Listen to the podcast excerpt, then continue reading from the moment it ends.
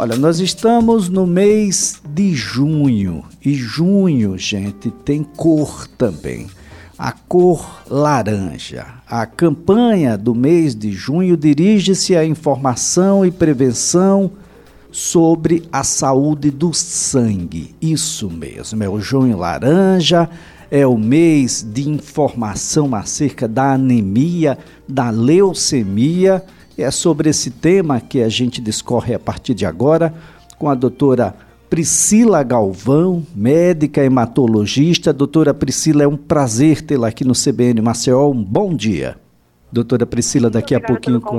Pois não, doutora. Obrigado, obrigada, senhora. Doutora Priscila, mês de junho, anemias, leucemia.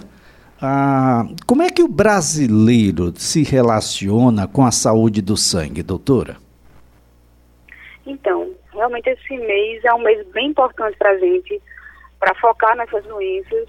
As anemias são, são situações muito frequentes nos consultórios, a busca realmente é muito grande do paciente com sintomas relacionados a isso, fraqueza é importante, queda de cabelo. A gente vê, inclusive, que as mulheres se preocupam mais com os sintomas, os demoram mais para procurar atendimento. Então, isso é importante e esse mês traz isso, essa importância dessa, desse reconhecimento sintomas e buscar uma consulta quando for necessário. As leucemias, os sintomas eles são mais graves, então os pacientes acabam realmente buscando é, rápido uma, uma, avaliação médica uma urgência, geralmente, por sintomas geralmente serem mais debilitantes, diferente da maioria das anemias, que são sintomas mais leves. Mas o quanto antes a gente faz esse diagnóstico, melhor para o paciente, melhor ele vai ser tratado. E evitar mais complicações na frente também. Bem, doutora, a, a gente pode classificar a anemia como uma doença? Então, as anemias, na verdade, elas são consequências de algumas doenças. Elas vão, elas vão se apresentar em decorrência de alguma situação. Né? A gente tem, por exemplo, as anemias iniciais, que são as mais frequentes, onde a gente vai encontrar, na, na maioria das vezes, uma deficiência de ferro, por exemplo.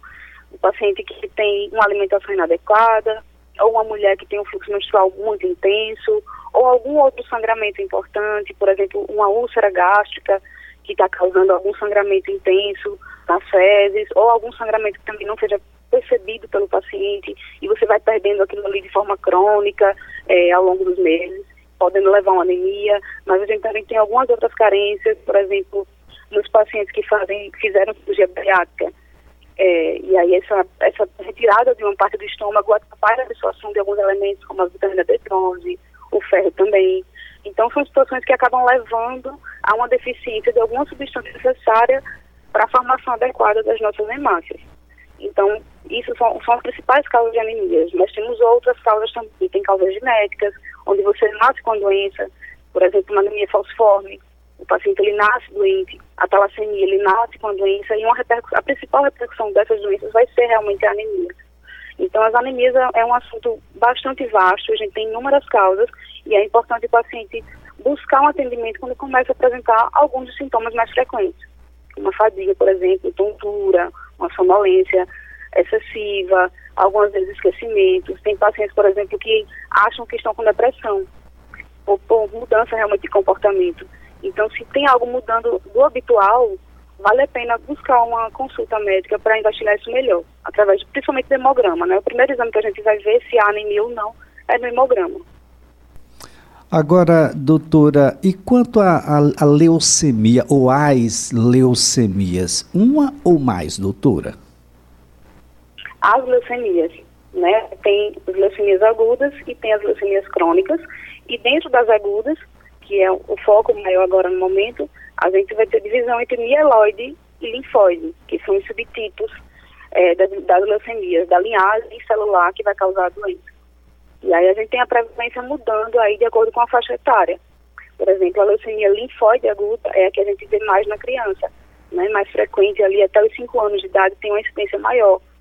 Dentro desse perfil pediátrico, a LLA, como a gente chama, a leucemia linfóide aguda, é, a, é o tipo de câncer mais frequente na criança.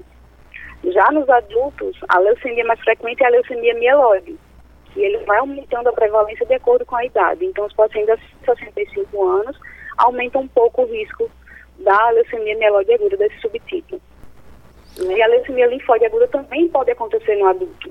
E quando acontece no adulto, ela é mais grave do que a criança. A resposta ao tratamento é, do adulto é, é um pouco pior do que na situação infantil. Mas tudo isso com o diagnóstico precoce, é, com acesso aos novos tratamentos que hoje em dia a ciência tem avançado muito, em busca de novas opções terapêuticas, a gente tem alcançado também boas respostas também nos adultos. Agora, doutora Priscila, a pergunta aqui da nossa ouvinte é: uma sequência de anemias pode resultar ou propiciar um campo mais uh, fértil para o surgimento de uma leucemia ou não há conexão entre as duas? Não, não há conexão. Inclusive, é uma pergunta muito frequente dos pacientes. Muitas vezes a paciente vem com anemia de longa data, justamente uma mulher que tem um fluxo menstrual intenso, e aí ela vem com essa anemia aí causando muitos sintomas, e ela geralmente se preocupa se isso pode levar a uma leucemia. E não, situações, mecanismos completamente diferentes, um não tem relação com o outro. A leucemia, que sim, ela geralmente vai se apresentar também com anemia. Mas as anemias comuns, como anemia ferropriva, anemia por vitamina B12, ou ácido fólico, essas anemias mais frequentes, não, não vão se transformar em leucemia em nenhum momento. Agora, não quer dizer que não precisa ser tratada e que não possa levar também a sintomas mais debilitantes. Mas essa transformação não acontece. Isso vale também para aqueles que são doentes renais, doutora? O fato de ser um doente renal não tem absolutamente nada a ver com o desenvolvimento de uma leucemia? Não, a mesma coisa. O paciente com doença renal é, também tem uma tendência a ter uma anemia, porque um dos hormônios importantes para a formação das nossas hemácias é justamente produzido nos rins, que é a eritropoetina. Então, quando o paciente tem uma doença renal, ele tem uma tendência também a ter anemia por isso. Então, mas essa anemia é uma anemia por esse hormônio deficiente e pelo ferro baixo também. Então, a gente vai fazer essas reposições nesse paciente e geralmente consegue controlar muito bem. E não há uma tendência nesse paciente em transformação para leucemias. Então, assim, falando de leucemias, dos riscos de leucemias, a gente sabe que as leucemias hoje têm muitas mutações novas. Então, é, o fator ambiental, ele tem uma, uma, uma atuação importante. E aí a gente fala muito dos pacientes que fazem uso de pesticidas, de agrotóxicos, que foram expostos a agentes químicos, tabagismo, etilismo, uma alimentação muito inadequada com excesso de, de agentes industrializados. Então, isso, esses são fatores de risco conhecidos por nós para levar de fato a uma leucemia. Agora, doutora, ah, bom, parece-me que não há nem, nenhum fator de risco que possa ser modificado. Parece-me que prevenção, no caso de leucemia, é algo. Bom, a gente precisa tocar com cuidado, né, doutora? Isso, é difícil prevenir realmente, principalmente quando a gente fala da, da população pediátrica né? Porque de fato o ambiente deles não tem tanta interferência assim ainda, a não ser a questão dos pesticidas, né? E a questão do álcool na gestação, por exemplo, que é uma das coisas que vem se falando de que talvez o uso do álcool pela mãe durante a gestação possa aumentar o risco de uma leucemia na, na infância. Mas nos adultos tem essas outras questões que eu acabei de falar agora, em, em tabagismo, se você evitar, melhorar a qualidade de vida em relação à alimentação, em relação ao exercício físico. Então, são situações que podem, de alguma forma, reduzir esse risco. E na prática mesmo, aqui falando para você, na prática nossa, o que a gente vê, é, a gente vê muitos pacientes com leucemias é, que fizeram uso de agrotóxicos, que fazem uso de agrotóxicos. Esse número realmente é, é grande. Então, talvez, se reduzir essa, essa exposição, a gente possa ter uma redução também nos casos das leucemias. A gente vê muito isso nos pacientes do SUS. Bom, é de fácil diagnóstico, doutora, e o tratamento aqui no estado de Alagoas? Então, o tratamento, hoje pelo SUS, o tratamento, a gente tem no convênio, né, SUS no SUS, os pacientes, eles, quando há uma suspeita da leucemia, esse paciente geralmente ele tem sintomas debilitantes, realmente ele geralmente tem uma perda de peso, ele tem febre, ele pode ter algum tipo de sangramento, aquelas pessoas, às vezes, equimoses, que a gente chama de ronchas, né, o pessoal chama de ronchas, manchinhas na pele. E aí, esse paciente ele vai buscar uma, um atendimento de urgência. Nesse atendimento, geralmente é feito um hemograma, e a partir do hemograma, o médico que vai atender vai suspeitar de uma leucemia. Nesse momento, ele vai encaminhar para o serviço de referência de investigação, que aqui em Maceió é o HEMOAL, do Estado, e a, lá os hematologistas vão iniciar a investigação com os exames específicos que a gente faz, que é o mielograma, imunofenotipagem, e a, consegue fazer o diagnóstico. Assim, tem um diagnóstico que não demora também. Esse paciente ele é encaminhado para referência, que é o Santa Casa ou HU, a depender do onde o paciente reside, e é iniciado o tratamento o quanto antes. Então, nós conseguimos tratar, em geral, com tranquilidade, principalmente a, a, a, a primeira linha de tratamento, né? Assim que é feito o diagnóstico. Então, esse paciente ele recebe a quimioterapia de forma adequada. Algumas vezes pode ter algum atraso por causa de vaga, né? Porque temos vagas limitadas nos dois serviços. Então, a gente tem que esperar limitar um leito para poder internar o paciente. Mas a gente está sempre tentando rodar esses leitos, fazer, aumentar a rotatividade para poder atender a demanda. A, a demanda é grande, doutor? É grande a incidência? É grande. E é grande principalmente nesses pacientes que eu te falei em relação aos, aos pacientes que trabalham muito na agricultura. A gente vê mais casos e também nos pacientes acima de 60 anos.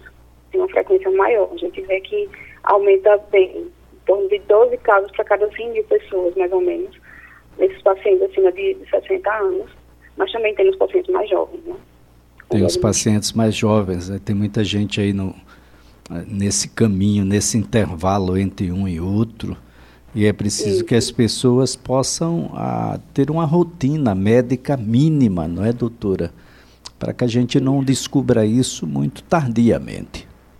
Exatamente, até porque a gente tem algumas leucemias, como eu falei, você perguntou sobre as subdivisões, a gente tem algumas leucemias que são crônicas.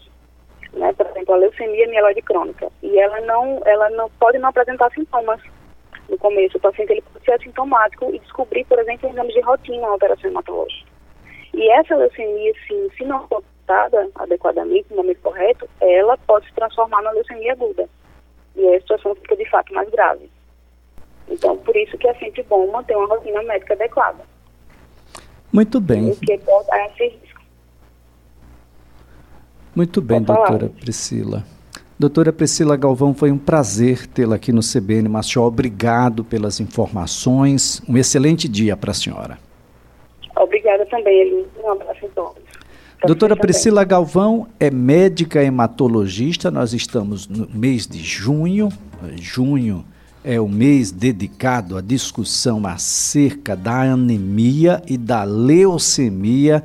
Converse com o seu pediatra, com o pediatra do seu filho, da sua filha, converse com o seu médico, tenha uma rotina mínima médica mesmo aí com as negativas que serão agora por parte dos planos de saúde uma rotina, ah, que Deus nos ajude né, e oriente aí aos nossos magistrados e magistradas a compreenderem o significado né, ah, do que está sendo posto e proposto, de modo que, bom, que a gente possa salvar o máximo de vidas ainda dessa decisão esdrúxula, imoral, uma decisão que de fato deve nos enojar a quem responde esses representantes dessa turma do STJ é uma pergunta que eu acredito que todas saibam, mas o fato é que é, ainda é, é, muito ruim e isso fere a autonomia médica e fala-se tanto em ciência, em autonomia médica, mas não se lembra na hora, basta qualquer aspecto de ordem financeira, né, que já se mudam aí as teses e, bom, todos saem perdendo, todos.